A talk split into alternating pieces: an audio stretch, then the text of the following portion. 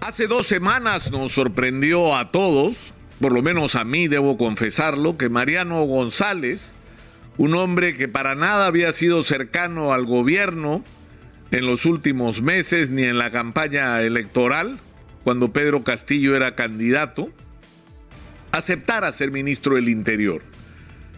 Y esto parecía ser una señal importante, no solamente en el sentido de poner a cargo de los ministerios a personas que estén ahí, no por parte de la repartija de cupos ministeriales a cambio de votos en el Congreso, no me vacas, entonces yo te doy ministerios, sino en la dirección de construir un gabinete donde se hicieran cargo, insisto, de los ministerios personas calificadas para la función, personas que tuvieran experiencia en el sector, que en un sector tan delicado como el del interior contara con el respeto de los miembros de la Policía Nacional tan vapuleados en las últimas décadas, pero que por otro lado significaba en el caso de Mariano González una especie de puente hacia otros sectores de la política nacional que han sido de alguna manera enemigos del gobierno en los últimos meses parecía ser parte el nombramiento de Mariano González de un proceso de cambios en la dirección de que más allá de lo que ocurra con el presidente Castillo y la investigación fiscal, este país se haga gobernable y que se logre conciertos entre el Ejecutivo y el Congreso para enfrentar los urgentes problemas que tiene la sociedad peruana y que están esperando respuestas, entre ellos el de la inseguridad que nos agobia a todos. Pero no han pasado ni dos semanas y anoche nos enteramos que sacan al ministro Mariano González. Y no lo sacan por lo que se conoce hasta hoy y luego de las declaraciones que diera a Panamericana Televisión. No sale porque tiene discrepancias de estrategia con respecto a cómo enfrentar la crisis de inseguridad sino por la afirmación que ha hecho Mariano González. Lo que él dice es que esto ha sido una reacción porque él respondió al pedido de la fiscal Marita Barreto a cargo del equipo especial de la Fiscalía de lucha contra la corrupción en el Estado. Es decir, responder al pedido de constituir un equipo de la policía donde estaba la DIGEMIN, la Dirección de Inteligencia, la DINANDRO y la DIVIAC. Es decir, las organizaciones de la policía que tienen la más alta calificación en el trabajo de inteligencia para luchar contra la principal lacra que tiene el aparato del Estado peruano, que es la corrupción. Y por supuesto, dentro de las tareas de este equipo especial, se incluía la captura de aquellos prófugos de la justicia que están evadiendo las citaciones y las investigaciones que actualmente realiza el Ministerio Público y entre los que están el ex secretario del presidente, el ministro de Transportes amigo del presidente y el mismísimo sobrino del presidente.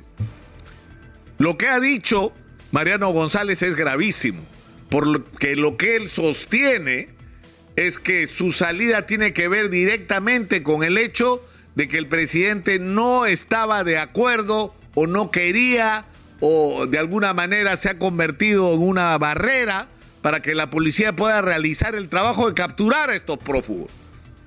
Y el cargo es gravísimo por las consecuencias que eso puede tener, porque esto es una obstrucción a la justicia si Mariano González acredita que esto es cierto y esto se va a probar de una manera muy fácil. Es decir, si el equipo que ha constituido Mariano González antes de salir, continúa o no. Es decir, va a continuar el Ministerio del Interior a través de la policía colaborando y apoyando a la fiscal Marita Barreto en su lucha contra la corrupción en el aparato del Estado, sosteniendo un equipo de la más alta calificación de inteligencia de nuestra policía para combatir a la corrupción y entre otras cosas capturar a todos los prófugos, o no. Esa decisión va a ser determinante, porque ahí vamos a saber si tenía razón Mariano González o no en sus afirmaciones y en sus gravísimas denuncias. Exitosa. Ha levantado cargos tremendamente graves. Le ha dicho pobre diablo al primer ministro. Ha dicho que él tiene la convicción de que el presidente es no solamente parte de una organización de corrupción, sino que protege esta organización. Y no lo está diciendo cualquier persona, lo está diciendo un hombre al que el propio gobierno llamó para que fuera parte del gabinete. Un hombre que, al que el presidente hace dos semanas juramentó y le dio su confianza. Y dos semanas después se la quita. Entonces, este asunto no puede quedar en la nebulosa. Este asunto tiene que ser perfectamente esclarecido por el propio presidente de la República. Por el propio presidente de la República. Lo que ha dicho Mariano González anoche es que había un proceso en marcha para capturar aparentemente al primero de ellos iba a ser a Bruno Pacheco y se supone que estaba muy cerca de hacerlo y que su salida tiene que ver directamente con el impedir que esto ocurra. Entonces estamos eh, eh, en una situación en la que empieza a tornarse esto insostenible, insostenible, insostenible simplemente. Y yo creo que lo que tiene que pasar en las próximas horas y días es que estos asuntos se clarifiquen perfectamente. Pero lo más importante de todo, más allá del incidente con Mariano González, es que las decisiones que él ha tomado y que son correctas no se desmonten. Que el equipo que Mariano González decidió crear a solicitud de la fiscal Marita Barreto, no solo para capturar a los prófugos, sino para que lo mejor de inteligencia de la policía se ponga al servicio de la lucha contra la corrupción. Exitosa. De eso es de lo que estamos hablando. De eso es de lo que estamos hablando. Y si el presidente tiene interés realmente en que esto ocurra, este equipo debe sostenerse. Y no solamente sostenerse, sino que este equipo debe trabajar en una de las tareas que le habían asignado, que era capturar a los prófugos.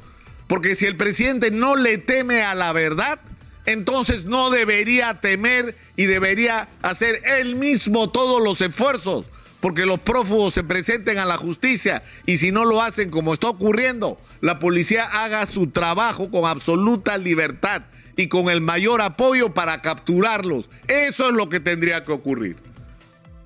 Estamos en momentos realmente decisivos para la vida nacional. El sentimiento de molestia en el país con el presidente de la República, con el Congreso de la República, está llegando a límites insostenibles. Y Mariano González ha dicho una cosa que es cierta.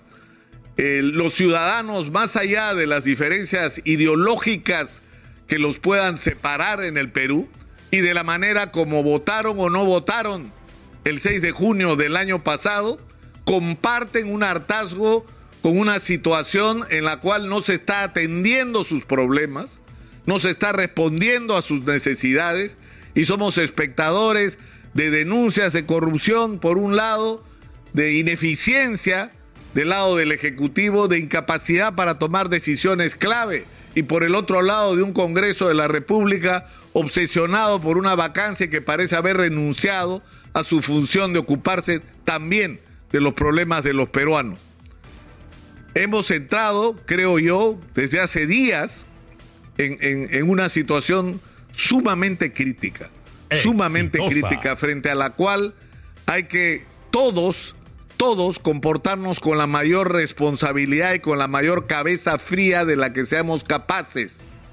Porque de lo que se trata es más, en un contexto en el que no solamente tenemos enormes problemas por resolver, inseguridad, crisis económica, alza de precios, falta de empleo, no necesito decírselo porque todos los ciudadanos saben lo que están viviendo, agobio por las deudas financieras, es decir, la lista es interminable y todos y cada uno de los que me están viendo, escuchando y siguiendo en las redes lo saben, no tengo que contarles lo que son sus propias vidas.